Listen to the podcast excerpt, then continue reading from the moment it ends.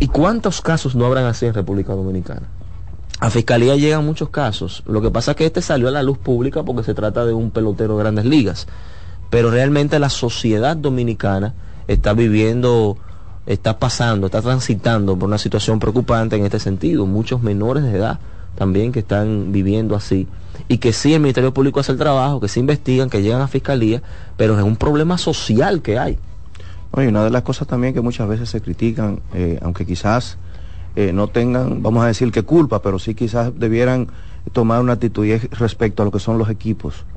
Que vemos cómo los equipos, una vez que firman, ponen en la mano de muchos, eh, si se quiere, inmaduros, una cantidad de dinero que muchas veces no le generan una conciencia ni le, ni, le, ni, le, ni le dan una educación en cuanto a cómo manejar las finanzas cómo manejarse. Por eso es que muchas veces se, vuelven se ven con todo ese dinero y no encuentran qué hacer y entonces terminan en situaciones lamentables como esta. Y en la educación financiera, precisamente, no hay una orientación en ese sentido, porque una persona, un muchacho que tiene la aspiración de llegar a ser pelotero, tal vez no esté pasando mucho trabajo, no esté pasando hambre, como se dice popularmente en la casa, pero evidentemente tiene algunos gustos que no puede darse en el momento y de repente se ve con una firma, se ve con unos millones de dólares, no solamente de pesos, sino unos millones de dólares, como dice el magistrado Gerson, sin ningún tipo de orientación financiera de cómo manejar esas finanzas, entienden que, bueno, me encontré la lámpara, la froté y salió Aladino. Y Aladino concede todos mis deseos. Ahí entonces eh, viene lo que es eh, cometer el error, pensar que yo puedo hacer lo que me da la gana sin ningún tipo de consecuencias. Y lamentablemente los equipos deberían, deberían tener un equipo, un, un, un grupo, un equipo precisamente para darle ese tipo de orientación a sus peloteros una vez llega a esa firma.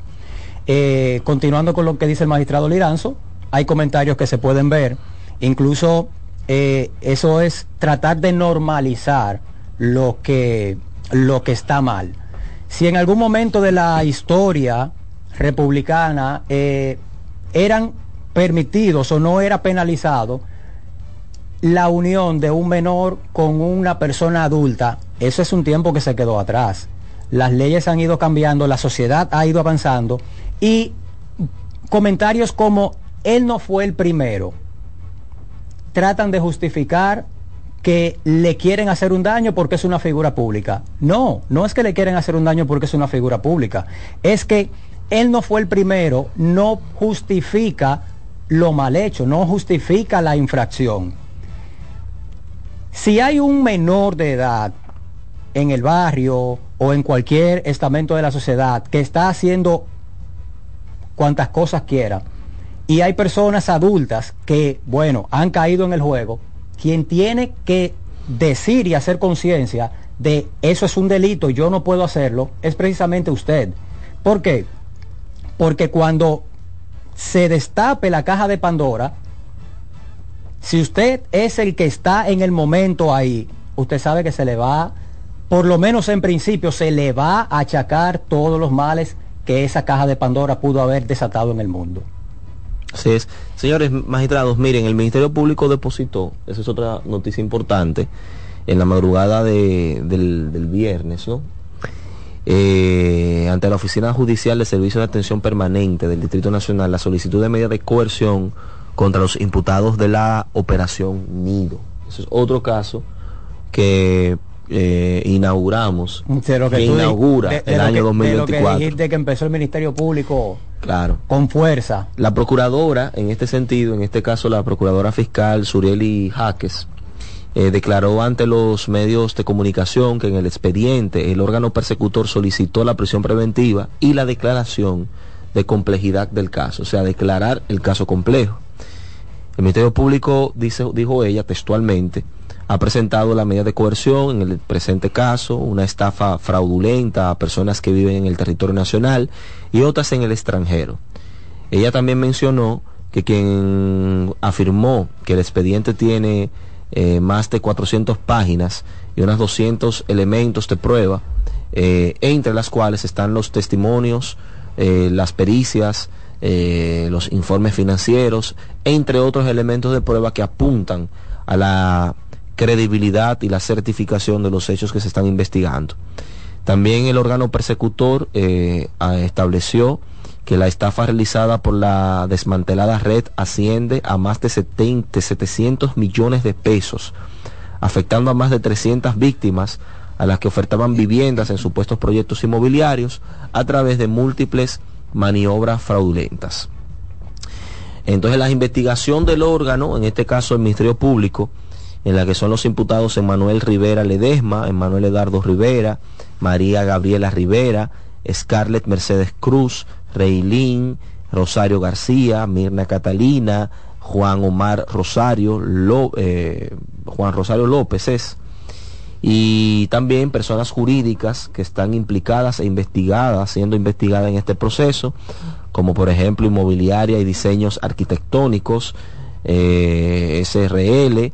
Eh, esta, esta investigación indica ¿no? que la mayoría de los afectados son personas trabajadoras que con un sacrificio pues eh, vinieron a, conseguir este dinero para eh, de alguna forma adquirir estos bienes que le vendían y que al final se trataba de una, de una estafa. Este es un proceso que tenía mucha investigación, incluso se había mencionado al empresario hace mucho tiempo y como que no había pasado al principio nada. Pero el 2024 iniciamos con este tremendo caso.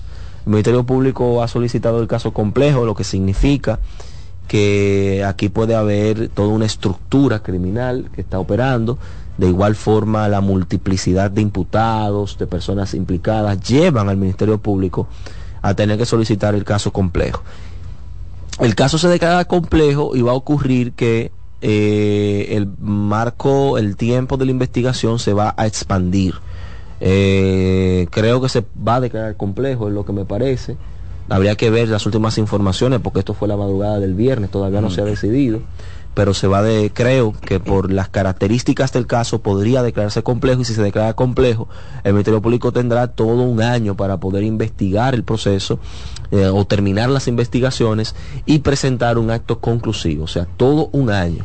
Eh, si se declara complejo. Si no, pues menos tiempo. Pero me parece que por las implicaciones y las características de este caso, porque me parece que aquí hay toda una estructura que se dedicaba a eso. Estamos hablando de decenas de ventas de propiedades inmobiliarias eh, basadas en una estafa. Entonces es posible que se declare complejo y tendremos este caso en, los medios por los próximos 12 meses. Eh, a lo mejor el Ministerio Público presenta acusación antes, pero si no, ya todavía para principios del 2015 podría estar presentando acusación de este caso. Es así. Ahí, volvemos a, lo anterior, y que la gente es muy confiada. Eh, usted donde va a hacer una inversión usted tiene que investigar. No, pero que en este caso fíjese que era todo una empresa, era una... Sí, pero eh, eh, dentro del ámbito de algunas de las, de las ventas que hacían, él vendía proyectos que no eran ni siquiera de él, eran de, otra, de otra empresa y él los vendía como que eran de él. cosa o sea, mire. Hay que, hay que, hay que verificar. aquí incluso, no recuerdo ahora mismo cómo se llama la institución, en donde tú puedes ir a indagar si una constructora está eh, conformada, si es legal, si no recuerdo ahora mismo el nombre, ¿cómo se llama? No, donde, tú puedes, donde tú puedes, donde tú puedes verificar. Claro, no, pero se puede... Eh, eh, si está registrada. Se puede confirmar con el RNC y todo eso. sí, están confirmadas, pero que la gente, mm. imagínese, el la gente ve una oficina, un letrero, una cosa, ve la gente y dice, bueno, esto tiene que ser. Nadie está pensando en que, en que, en que esto puede ser eh, un, esto Es una compañía legal, claro que está. Mira la eh, infraestructura. Aunque lo correcto es lo que dice, lo que dice el magistrado. El magistrado, hacer las investigaciones. Mira, tú sabes que yo tengo una, una amiga que ella, no, no va a decir nombre ni nada, pero hablando de fraudes, eh, sus padres son comerciantes ellos son comerciantes. Eh, tienen diferentes, tienen empresas y cosas. Y entonces ella eh, iba a comprar, iba a hacer el negocio, a, trazar el negocio de comprar un terreno. Entonces ella fue, eh, porque ella es la que se encarga de hacer muchas diligencias de las empresas familiares y cosas. Entonces ella fue muy joven, una muchacha muy joven, pero muy inteligente como 25, 26 años tiene ella, pero es la que se encarga de hacer muchísimas transacciones, ley abogada ya con respecto a la, empresa de sus padres. fue a comprar un terreno. Entonces, fijaron el día de la reunión eh, y el lugar, llegó el momento y fueron. Cuando llegue el tipo, el muchacho con el que ella va a negociar, eh, le enseña los papeles, ella en principio los revisa, ve que en principio están bien. Dice, pero ¿y la cédula? De pronto, ah, yo la tengo en el vehículo, va a buscar la cédula y cuando regresa se da cuenta que la cédula no es la de él específicamente, o sea, no es la de él, que sino que es la como del otro socio. Ya se lo encontró extraño eso. Y dijo, como que hubo un movimiento raro, porque es que no hay crimen perfecto. Cuando usted va a ser víctima de un fraude o de una estafa, algo hay. Si tú te das cuenta, algo, algo, algo, algo no anda bien en Dinamarca cuando tú vas a, hacer la... Hay indicadores. hay indicadores. Lo que pasa es que la gente no, no se da, no, no, no es cauta.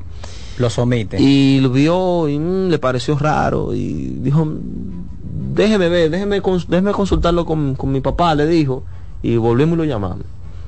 Cuando entonces se hizo las investigaciones del terreno y se dio cuenta que no, se dio cuenta que era, ella, iba, ella estaba a punto de caer en, un, en una estafa, porque le iban a vender un terreno que no le correspondía a la persona que lo estaba vendiendo. Pero ella se dio cuenta por un movimiento raro que tuvo el muchacho. Como de déjame a buscar la cédula, vio, que esa cédula otro, se lo encontró raro, una intuición me cuenta ella. Cuando estuve investigando me dijo, mire, el, terreno no es de no es de no es de la persona que yo supuestamente le iba a comprar. Entonces eh, me enteró del caso porque ella me llama para saber qué puede hacer. Y yo dije, no, pues pon la denuncia y, se, y se comienza el proceso de investigación. Y a lo mejor esa gente se dedican a eso. O sea, no creo que tú seas la única potencial víctima. Seguro ellos han engañado a cuchumil gente así. Entonces lo que hay que hacer es poner una, una, poner la denuncia y se hacen las investigaciones. Un consejo que le podemos o que le puedo de manera personal dar a nuestros escucha en el ámbito inmobiliario es que cuando vayan a comprar un, a comprar un solar se trasladen al lugar donde está y hablen con los vecinos de la zona. No, pero ni así, porque oye que lo que pasa esa gente, mira, hay gente, oye, algo, Carlos, no, mira, que hay gente eso no es cuestión de vecinos. Te voy a explicar es cuestión de legalidad. Mira, aquí hay una persona muy cerca estuvo a punto aquí hay gente, Es, Carlos, aquí hay gente. Mira, todas las propiedades inmobiliarias, terrenos, se reputan que son en principio del Estado. Son del Estado. Entonces, ¿qué es lo que hace el Estado? Que el Estado te emite, cuando te da un título, eso es un permiso de, que tú tienes de pertenencia, que tú, eso, eso es tuyo, propiedad privada que el Estado te lo concede. Pero todo es del Estado en, en principio. Aquí hay terrenos que no están deslindados, por ejemplo, y que son del Estado. Y aquí hay gente, aquí hay gente, aquí hay bandas que se dedican a eso, que van y agarran esos terrenos. Ellos, lo de, ellos mismos lo delindan y eso es de ellos ahí. Y se lo venden a cuatro y, y nadie, escucha, escucha, oye, pero escucha, escucha.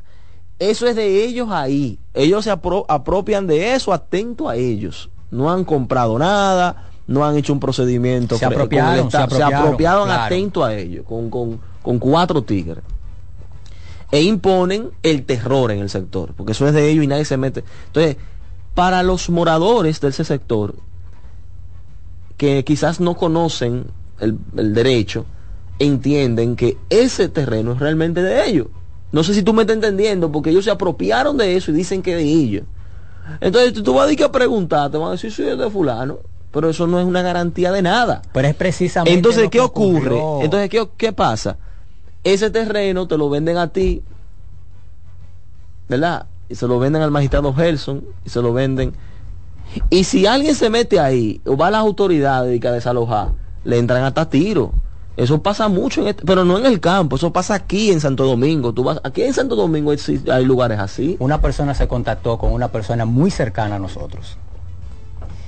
Cuando le está vendiendo el terreno, nos pide asesoría. Vamos al lugar del terreno, hablamos con los vecinos.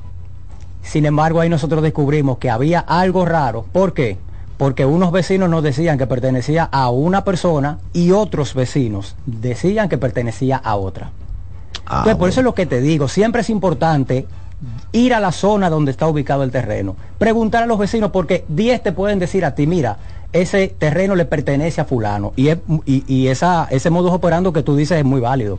Pero siempre hay uno o dos que te van a decir, bueno, ese terreno tiene tantos años que se está vendiendo, no se ha podido vender, y tú ahí entonces empiezas a preguntarte, pero si tiene tanto tiempo y está a buen precio, porque a la persona le dieron un muy buen precio por un terreno de 200 y tanto de metros cuadrados. Esa es la idea. Claro, es muy, muy atractivo. Y entonces cuando nosotros preguntamos y decimos, pero si tiene tanto tiempo y no se ha podido vender un terreno muy bueno y por el precio, ¿qué está pasando aquí?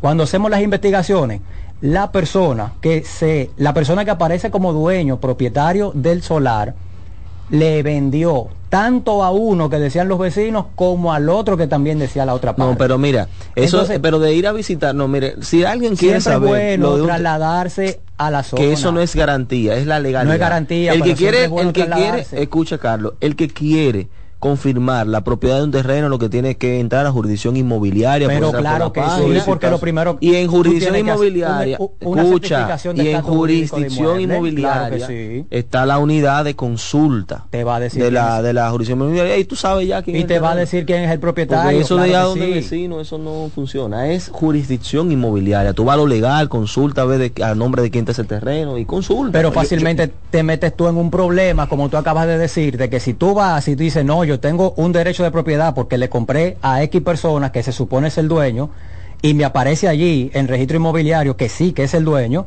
cuando tú vas entonces a tomar posición de tu terreno, ahí te encuentras tú con la otra persona.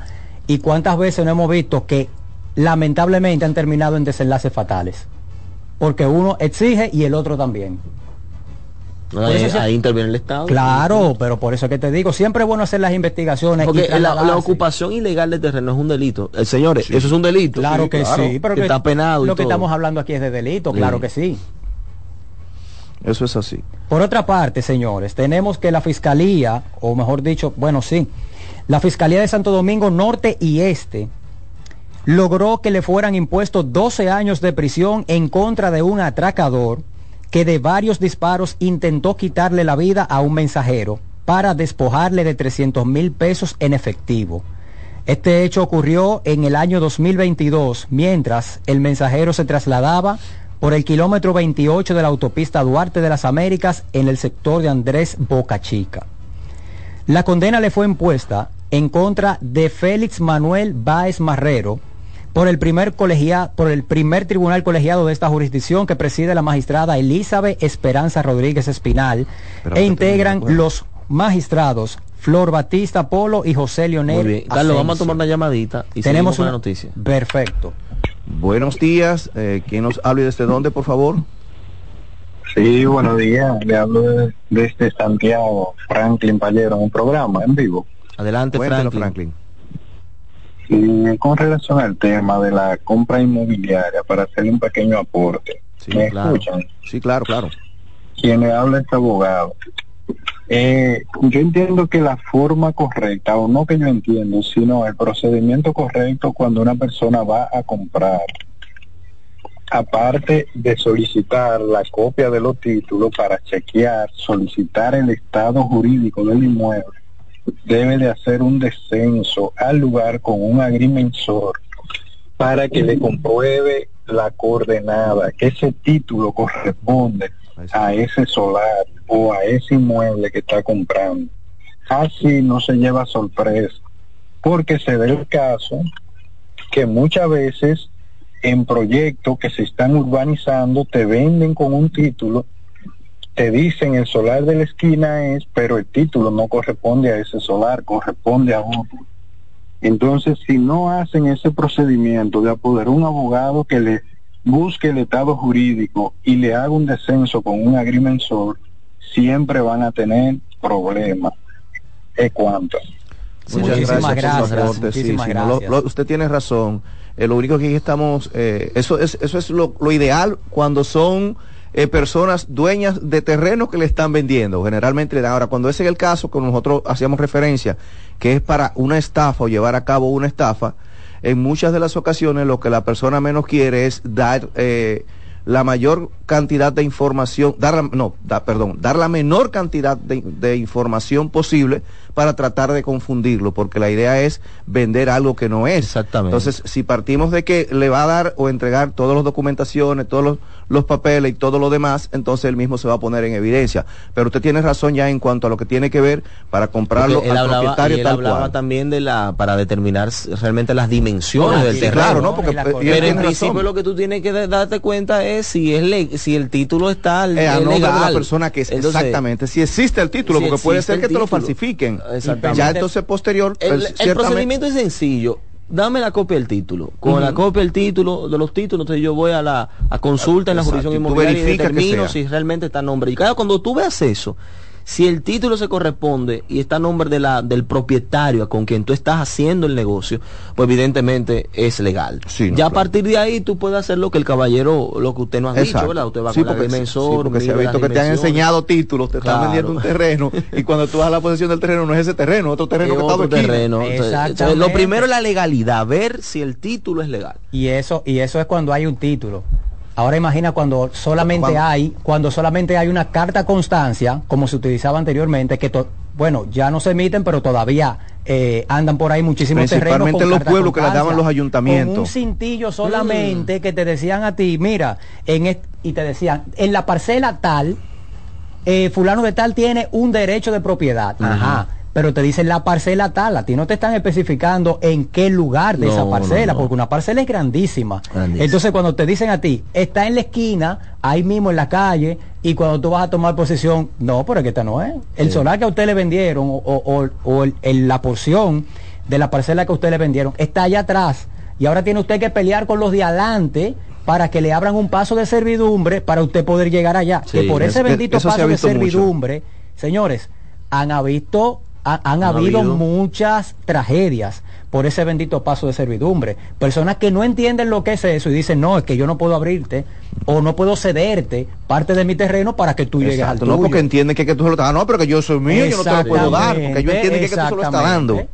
Carlos, tú, tú estabas... Sí, claro que sí, estábamos diciendo entonces... Carlos, que no te dejamos hablar. Antes, no, no, no, no, todo lo contrario, todo lo contrario. Nosotros siempre estamos... Eh, muy consciente de que el público es el protagonista aquí. No digo yo que nosotros, nosotros, no el público. No, no te preocupes, que mira, los aportes que tú y el magistrado Gerson dan aquí son de mucho conocimiento y de mucha enseñanza. pero por eso no te vamos a nombrar como fiscal, ¿eh? Ajá. tú sabes cuál es la suerte, que no eres tú quien decides quién es fiscal o no, sino un concurso de oposición. respondió. tiene, menudo para devolver el hombre. Imagínate. Decíamos que durante el juicio el Ministerio Público representado por el fiscal Felipe Cuevas demostró con suficientes pruebas que el hoy condenado se asoció para cometer robo a mano armada con arma de fuego e ilegal en un camino público.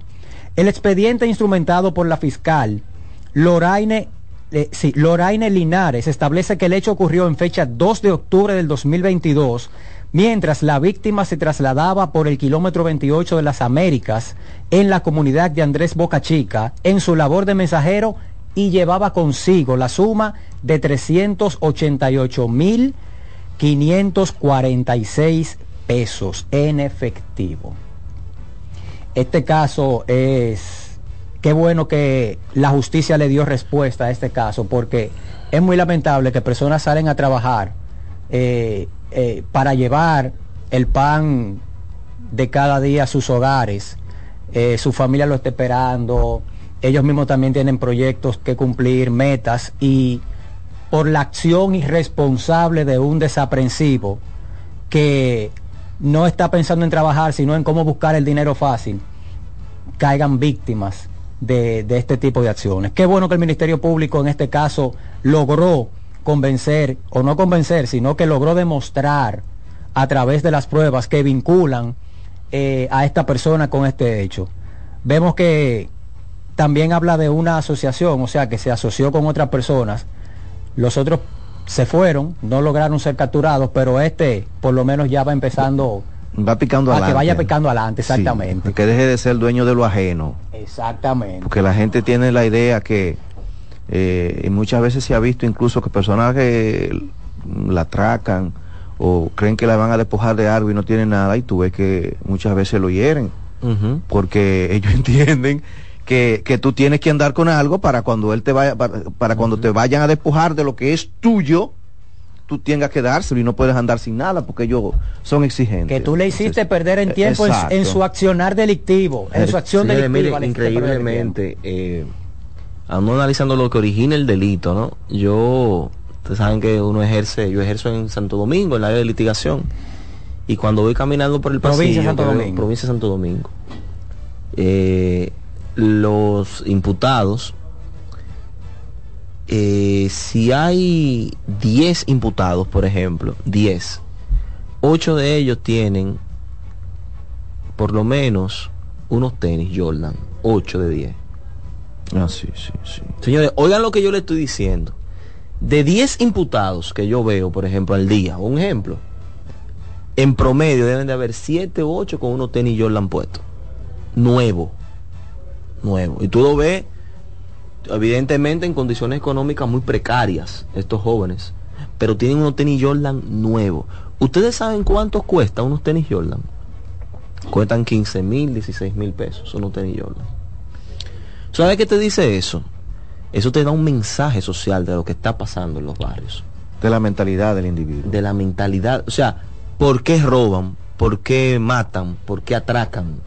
Atracan por los tenis, atracan por la droga, atacan... Entonces, por ahí uno puede atacar el tema de la prevención, la educación. Hace falta educación. Oigan, la- eh, eso es así. E- es, es vender una imagen y, y ahí cabe mucho un- que se debe hacer un trabajo social. Eh, el delito, para tú poder combatirlo, tienes que irte a la raíz. ¿Cuál es la causa que lo genera? ¿A ¿No? qué se debe? Entonces, para tú, si tú no te, si tú no te enfocas en esa causa y en tú eh, eh, eliminar o erradicar esa causa que está provocando el delito, el delito no va a ser, no, no, no, no va a cesar, va a continuar. Eh, tú puedes detener el actor ahora, pero cuando salga va a volver a lo mismo. Se dice que el delito es multicausal, pero la- realmente la educación va muy de la mano con el tema eh, de la, de la, del índice de criminalidad. O sea, mientras más menos educación hay, eh, normalmente tienden a crecer los índices de criminalidad en los pueblos, en los países. Pobreza, educación, son dos factores que pueden influir para el surgimiento de actos delictivos. Mira, a, a veces, a y- veces también, yo, yo entiendo, y disculpa que te interrumpa, eh, agregando a lo que tú te refieres, muchas veces eh, no nada más sería pobreza y educación, porque incluso hemos visto en, en personas de estatus económico, vamos a decir, bien eh, holgado, de la clase alta, como se le dice, que cometen delitos.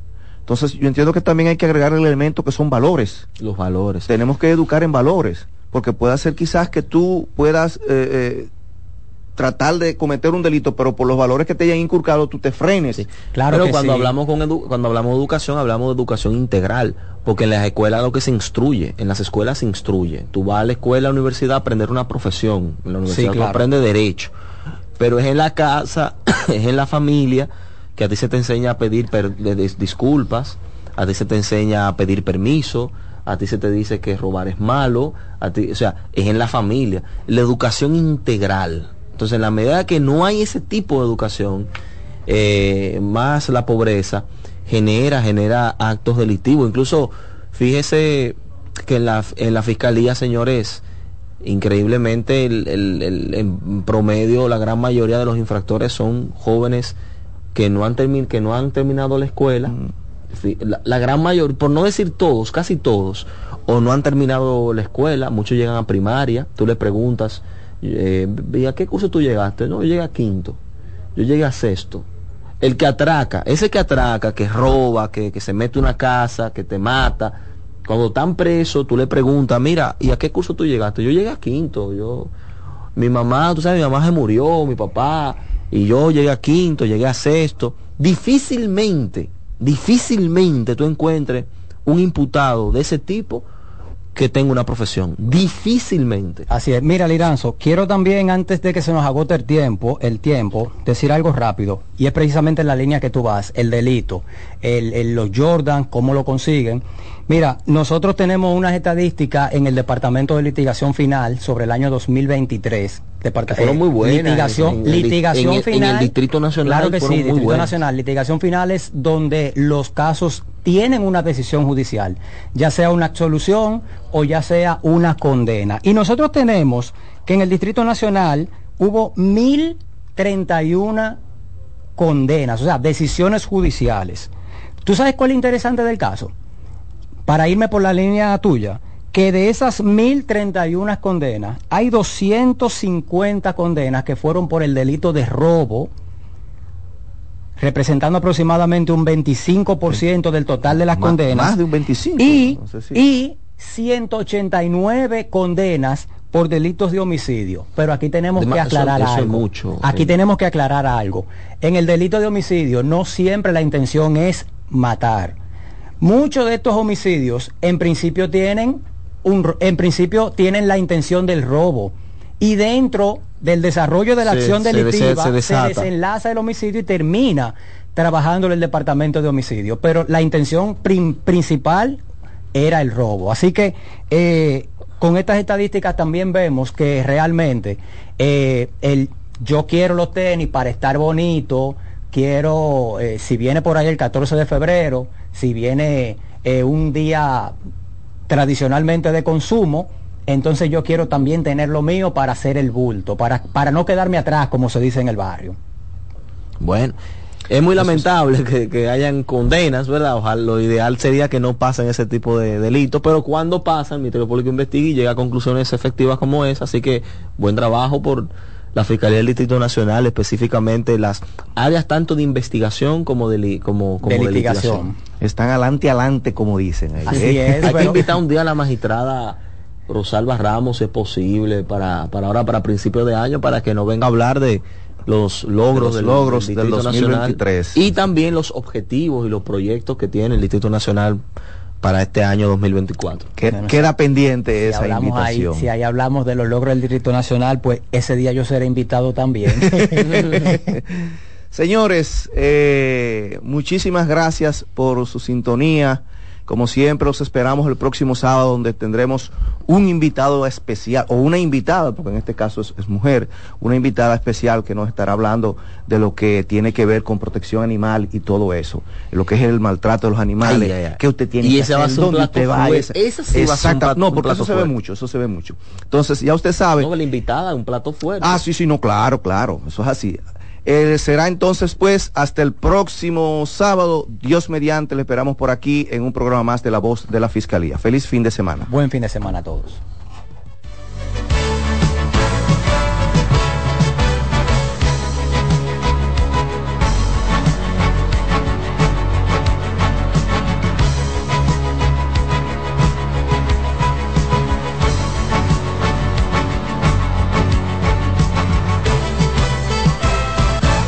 Por CBN 92.5 hemos presentado La Voz de la Fiscalía, un dinámico espacio de interacción permanente entre la Fiscalía del Distrito Nacional y la ciudadanía.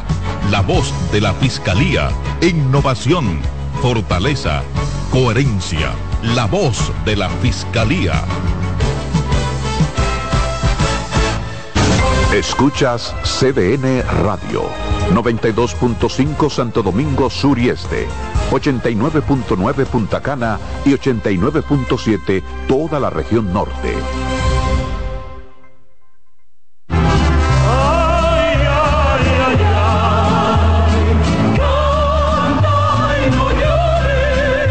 La vida pasa cantando. Canta, si aliviar quieres tu dolor. Cada domingo le invitamos a escuchar La vida pasa cantando, un programa de Logomarca y CDN Radio. Para cantar canciones como esta. La vida pasa cantando por esta emisora los domingos a partir de las 10 de la mañana. Con Lorenzo Gómez Marín. Cantando me iré, silbando me iré, cantando lejos me consolaré.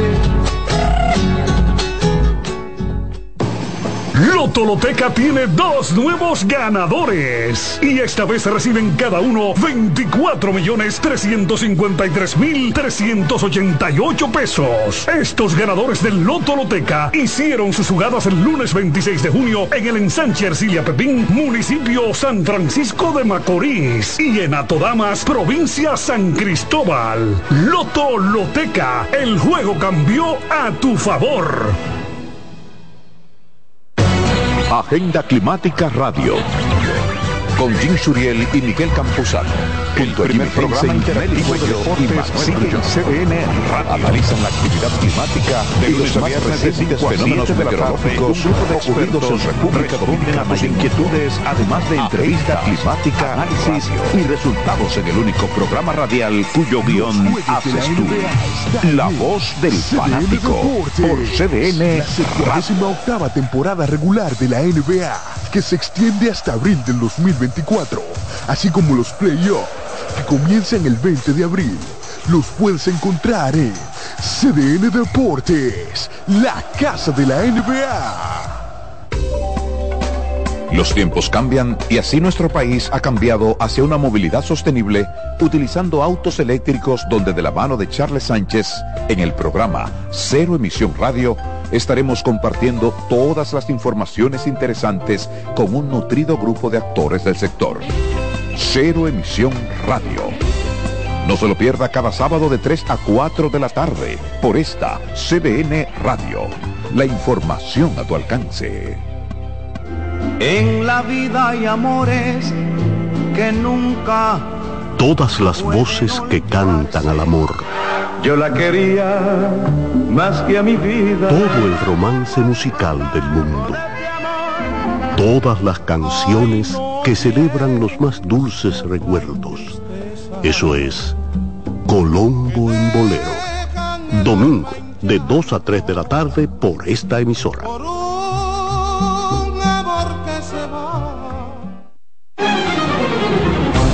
CDN Radio tiene el espacio más transparente, plural y profesional de la Radio Nacional. Cada día, los comunicadores más informados analizan el acontecer nacional en La Expresión de la Tarde. Un equipo de periodistas comprometidos a informarte con verticalidad y veracidad. Porque en este país tan pequeño, en este país de Macondo, todo se sabe. La expresión de la tarde, de lunes a viernes de 3 a 5 de la tarde por CBN Radio. En CDN Radio, la hora 11 de la mañana. Y ahora con nosotros, Mister Deportes, Fran Camilo.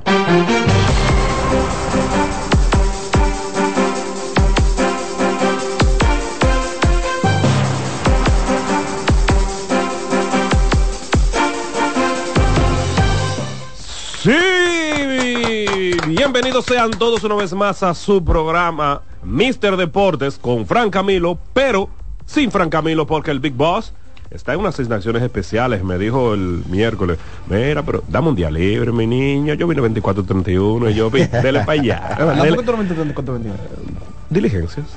Ah, claro. Te saludo ahora. Estamos aquí en el aire dándole gracias a Dios por un programa más. Este es el primer programa de este año 2024. Deseándoles a todos un año nuevo, feliz año nuevo, próspero año nuevo. Gracias. Muchas bendiciones. Si los planes que del año pasado no lo pudieron completar, simplemente pónganlo para este.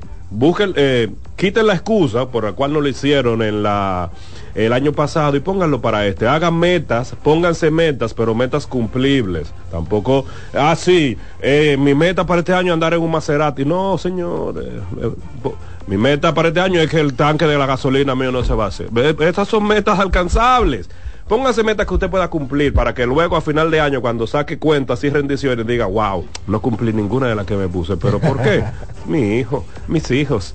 Vamos a ponernos metas de las que podamos cumplir. Así que darle las gracias a Dios por un día más, un año más, un programa más, todo para compartir con ustedes los acontecimientos deportivos. Y claro está, no estoy solo, porque me acompaña la hermosa, la que siempre está de vacaciones, La, trabaja mucho. La más viajera. Pero trabaja eh, y tiene muchas vacaciones. La que más viaja. La del pasaporte. No se desmonta. Señores, Pasaporte lleno. ustedes deben de, cada quien tiene un amigo. Muchos pues ella es mi amiga, en la cual cambian los pasaportes no por vigencia. Dije, no, se me vencieron los 10 años. No, ella ¿Y cómo cambia los es? pasaportes porque ya no hay páginas para sellar. ¿Cómo? Perla Brito está con nosotros. No, Perla pero, Brito. ustedes, déjame saludar primero al público, feliz año nuevo. Yo estoy muy feliz de comenzar este primer programa del 2024 aquí acompañada con estos chicos, con mucha información deportiva. Y ahora volviendo al tema de las vacaciones, Ajá. lo que pasa es que yo le decía a los chicos aquí que tenía dos semanas y media de vacaciones en mi casa, no viajé y que se siente muy bien. Ahora tengo, Oh, sí. ¿verdad? Un, problemita ahí mental porque tengo que no empezar. viajó porque no quiso. Tengo que empezar a trabajar el No lunes. Pero tengo que empezar a trabajar el lunes, pero voy a ir feliz porque la forma en que yo puedo sustentar lo que tú decías es trabajando fuerte. Ah, pues no me desmintió.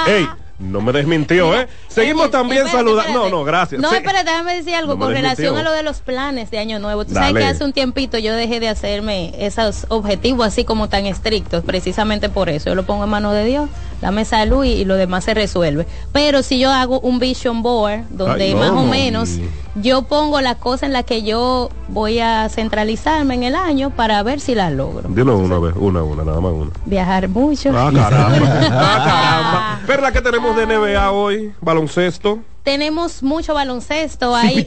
Cipitris. Ay, señores. Eh, Chris Paul es sali- ah, salió ayer con una lesión en el partido de Golden State y se dice que va a entrar a cirugía, por lo tanto estará fuera por Un unas cuantas semanas, así que qué mala noticia para los Warriors que también están teniendo unos problemitas ahí internos y un dime y te Y direte. entre entre el dirigente Kerry y también Kuminga que llegó con nuevo look ayer, eh, se recortó las trenzas, pero eso es farándula deportiva, hablam- hablaremos ahorita.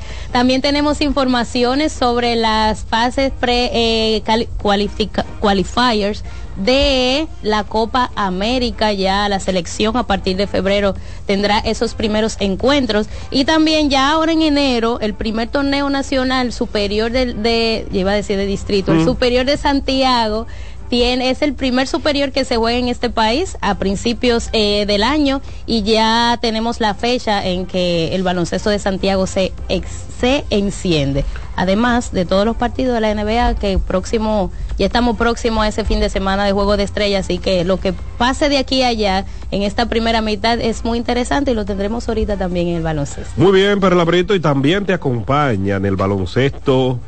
Digo, a él, él porque hoy viene a hablar de baloncesto, pero es mundialmente conocido como el señor, el, el- el experto en contar cuarto ajeno.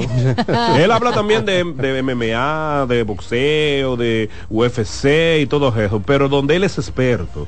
Víctor Pérez Girón es un experto contando dinero ajeno, calculando contratos, sacando periquitos y todo eso. Está hoy con nosotros. El nuestro ya lo mencioné, Víctor Pérez Girón. Buenos días, hermano. Feliz año. Tipo del Feliz casco. año. Sí, señor. Sí, sí, sí, El eléctrico. El eléctrico. No, gracias y agradecido de estar aquí en CDN Deportes a las 11 y 5 de la mañana. Gracias a todos los que nos sintonizan aquí en la 92.5. Pueden comenzar a llamar a Angels ahorita y, preguntarle por ciertas cosas. Eh, pero estamos aquí hablando de baloncesto. Ya comenzaron a salir los boletines del All Star, de las votaciones, de los juegos de Ah, sí. Ya comenzaron a salir quienes están arriba, quienes están debajo, quién se va. Tiene dos